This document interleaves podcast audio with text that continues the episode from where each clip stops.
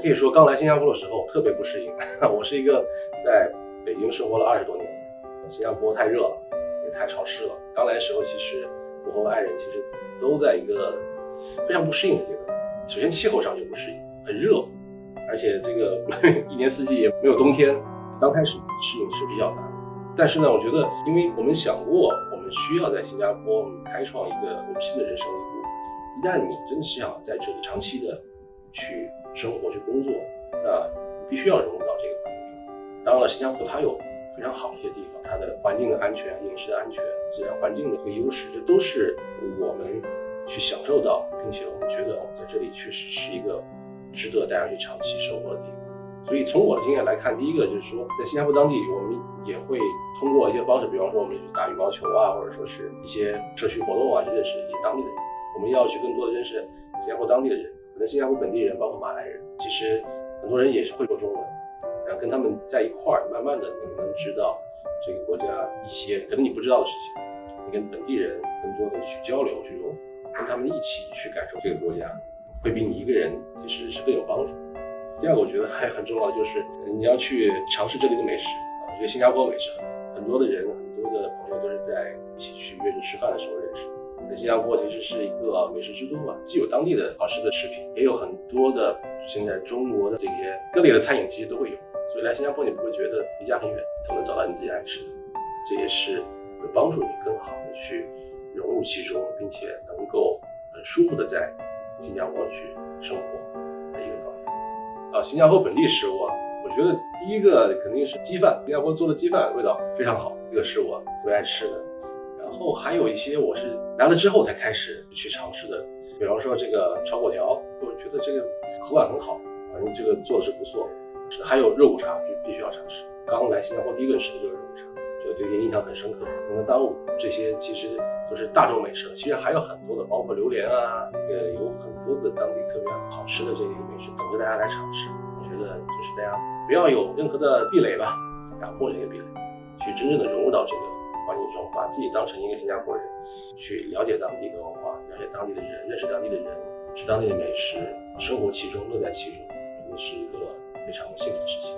周末的时候跟家人一块儿，我们去在海边散步，我们去逛逛水库。包括购物啊，其实都可以。其实你想什么都可以做到。有的时候我要去踢踢球，做运动。在新加坡，户外有户外的玩法，在室内也可以找到室内的非常开心的事情去做。多跑出去，新加坡有这么好的阳光、空气、沙滩，这些大自然恩赐的这样的一些资源，我们好好去享用。这也是亲身的体会，也踩过不少坑啊，所以希望这些感受对大家有帮助。第一点就是出海是一个做长期主义坚持的一个事情。很多中国的企业家其实，特别是像做互联网的这些企业，我们习惯了快，习惯了弯道超车，对吧？降维打击这些东西，我们希望能够更快的在一个新的市场去能够产生我们影响力或奠定一些地位。但是呢，从实际情况来看，其实海外的市场远比我们复杂得多，不同的文化、不同的种族、不同的语言。你就举个例子，当时我们把东南亚就是作为一个区，或者说把它作为一个整体来看。觉得东南亚我们就一套策略，后来发现其实是错的。在东南亚，马来西亚和泰国完全是需要有两种不同的策略来去对待。我们在推荐不同的内容，怎么去打这个市场，怎么去拓宽这个领域的时候，其实一套方式不行。所以我们出来一定要去拿着一个更加谦卑的态度吧。能看到在海外其实充满了很多的变化，也是需要真正的去了解一个国家，了解一个种族。了解当地的它的文化、他们的习惯、他们的社会，这是需要做很长的工作，所以坚守长期主义吧，不要幻想着一蹴而就的就能够去达成的，真的要去踏踏实实的深耕一个市场，真正的去了解这个。既然你要做，去了解这个国家的文化，真的跟他们的文化集中在一起，结合在一起，最后呢，要形成一个你要对这个国家有一定的社会责任感。这个公司的产品，就像我们做的产品，我们的是内容，我们能不能让这国家年轻人变得更快乐？可不可以让这些家庭去看完爱奇艺的内容，然后会觉得这个是一个对整个的生活是一种放松，去找到乐趣？那我们能不能去甚至帮到这些各个国家当地的一些，比如说内容的生产制作的一些团队，优秀的这些创作者、创意人才，他们能不能在爱奇艺平台找到机会，甚至于？当地的一些好内容能不能借助爱奇艺的这个平台，当地的这些人才们去把它反向输出到中国去，带到中国去，这都是你对这个当地国家的一个社会责任啊，这是企业必须要去考虑的事情。当时在二零年的时候，这个时候呢，其实爱奇艺因为一直在中国做视频网站，做的还是第一名，所以当第一名其实挺挺辛苦的。当到了第一名之后，其实再往后去成长，再去求新增的一些路径吧，不是很容易。所以呢，这样的一个压力下，我们也想来看有没有更多的机会能够帮助业务取得更多的一些新增。那么看来看去呢，有一个业务就是，因为之前发现了中国的内容，其实在海外已经获得了不错的一个反响，也有越来越多的中国内容其实是借助一一些渠道，比方说从电视、电影发行出去了，海外受到了一定的关注。那这个出海是不是我们的一个方式？希望能够让中国的内容能让海外的更多的用户看到啊，这也是我们一个方向。所以当时就是有这么一个考虑啊，我们去做出海。那当时其实我们在一九年的时候就做了一个爱奇艺的国际版的，当然那时候我们人没有出去，都在国内，都在北京，做了一个国际版的这个 app，把中国的一些我们的一些优质的内容啊做了一个。字幕的翻译，我们在想就是说，我们到底要怎么去做？我们有两种方式啊。当第一开始是做内容出，就是我们把内容先输出出去，对吧？我们自己不出去，输出呢，我们成本会比较高，因为我们找一些海外的电视台啊，一些发行渠道就可以做。但是呢，它也有它的局限性，它并没有形成一个规模化。那所以在刚才说的一九年的时候，我们就想的是，我们要去做平台的出海，就是我们要把自己平台搬出去，不只是内容出去。爱奇艺的整个 App 加上服务，整个的这个技术加上内容一起去做出来，所以这是看到了这样的一个机会吧。然后我们就开始尝试，一九年开始有一个爱奇艺的国际版的上线，一直到二零年的时候，我们陆续的在新加坡呀、马来西亚、泰国，啊，包括当时的菲律宾建了自己的 Office，就把这个当地组建团队。后面包括在北美，加上日韩，我们也会有一些制作团队在那边。所以慢慢的开始布局，首先我们的平台出去，然后我们的人也出来，真正的做到了把这个出海的业务扎根下来。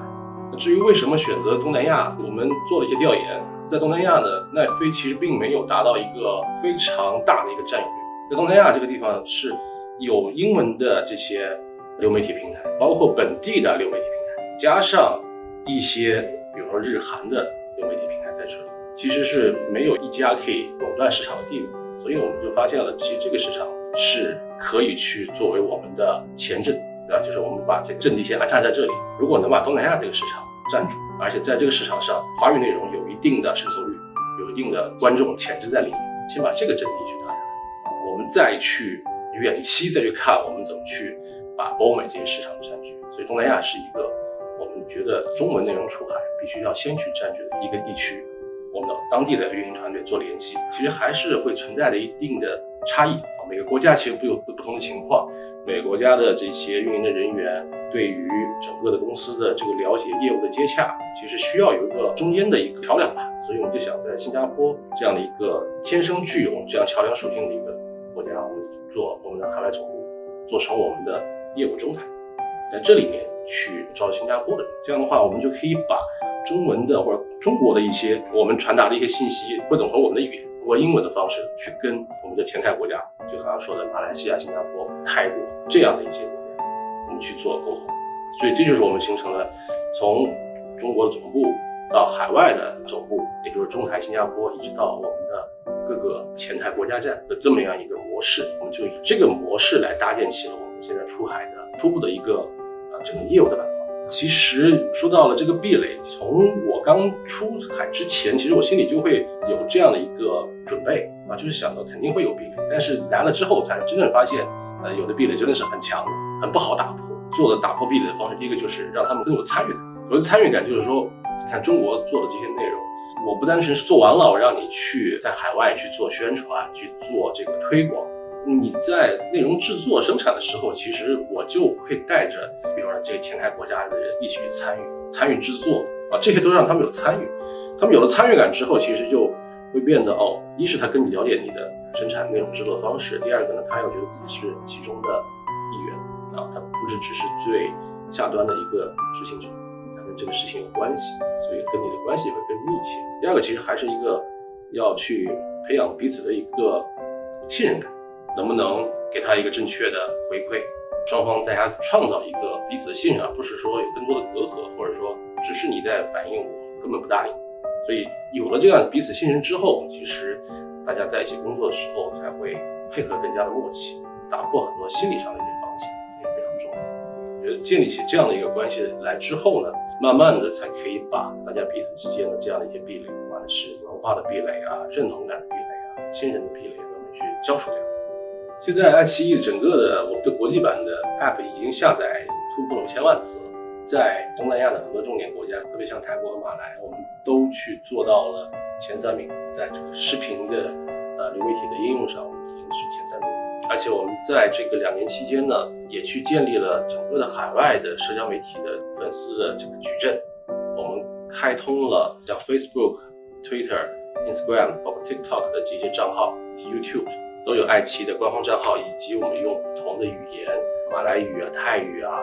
印尼语啊、包括阿拉伯语等等的很多语言，我们开通的账号。现在目前整体的账号有七十多个账号，啊，这个七十多账号里面一共覆盖到了，那现在应该达到两千五百万的粉丝用户，那成长速度还是很快的。然后整体呢，我们现在服务于全球一百九十一个国家，所以在这一百九十一个国家里面，只要你的设备可以接入互联网。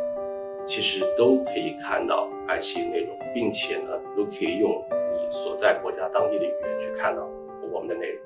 真的是二十多年没有去到校园了，其实当时还是很期待，也是比较的紧张吧，也不知道真的会发生什么，自己还能不能学。因为我学完之后，其实给我一个最大感触是，像我们不管做企业还是做管理，这么二十年，从大学之后。二十多年，我们一直在帮助我们的企业去做提升，提升业绩，提升收入，提升用户。我们想的都是怎么去提升外界的东西。真的上课的时候，其实你发现你要做一件事情，就是提升自己，就往往自己就变成了那个最熟悉的陌生人。你忘我的工作，都忘了自己是谁了，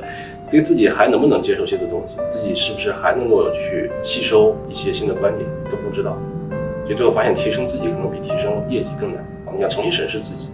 看到自己的知道和不知道，我们能看见什么？你慢慢的要审视自己，知道自己的不足在哪里，自己的强项在哪里。我们各自可能都有自己的优势的地方，但是过了这么多年，其实我们也形成自己的思维定式。很多时候我们其实不知道我们不知道什么，这个是我们真的在学习过程中要去克服的。其实就是一个我们重新看见自己，这是第一学段课给我最大的感受，真的去了解自己，去能够找到自己我们没看到的东西在哪里，带着问题再去听老师的课。把这些我是管理的这些理论，我们的一些思考的心得，以及跟同学之间的交流，一起融合在一起，来补足这一部分。这样的话，能够让你更了解自己。了解自己之后，你才能够不断的再去看到自己不足，提升自己。这个也是也是一个提升的帮助。可能你自己都不知道自己的这个潜力在哪里你通过这样一个高强度的学习，你会发现哦，原来自己其实还有很多的潜力可开发。并不是到了一定岁数接受新的东西就难，你还没有真正的了解到自己的这个潜能在哪里。一旦了解之后，其实经历了这个过程的，相当于就叫什么魔鬼训练的洗礼嘛。整个的包括你的反应能力、你的接收能力，包括你的睡眠能力，都产生很大的进步，睡得更好了。因为必须要短时间内睡着，然后补充自己的睡眠，才可以让自己有精力去接受更多的东西。我觉得对自己也是个全方位提升嘛，能让你看到一个新的自己在慢慢的诞生。其实我是很好的一个氛围。我本身平时自己不太爱发言啊，但是被这个内卷的 带着，不懂之下也是会更多的参与到讨论。我觉得很好。我理想中的大学就是应该更多的时间大家是在互相讨论，甚至是辩论，各自有各自的观点。老师创造了一个，就像摄影师一样，创造一个舞台，他是导演，更多的我们是演员，我们要在这个舞台上演戏。我们需要不断的碰撞，碰撞才有火花，才会有不一样的思路。这个才能提升我们对课程以及对社会这个世界的认知。很重要。首先也希望我们的教友们先锻炼身体吧，因为这个我们万里长征才走的第一步，我们需要更强的精神意志以及好的身体，才可以走下来。未来两年我们这么具有挑战的这样一个课程，做好一个准备吧。然后也希望的是，我们不仅在课堂上能够相的学习交流，我们课后也是能有更多的。彼此之间互相分享的机会，那，希望是通过学习，通过更多的下一学段的学习，学习到更多的一些管理的知识，我们的一些经验，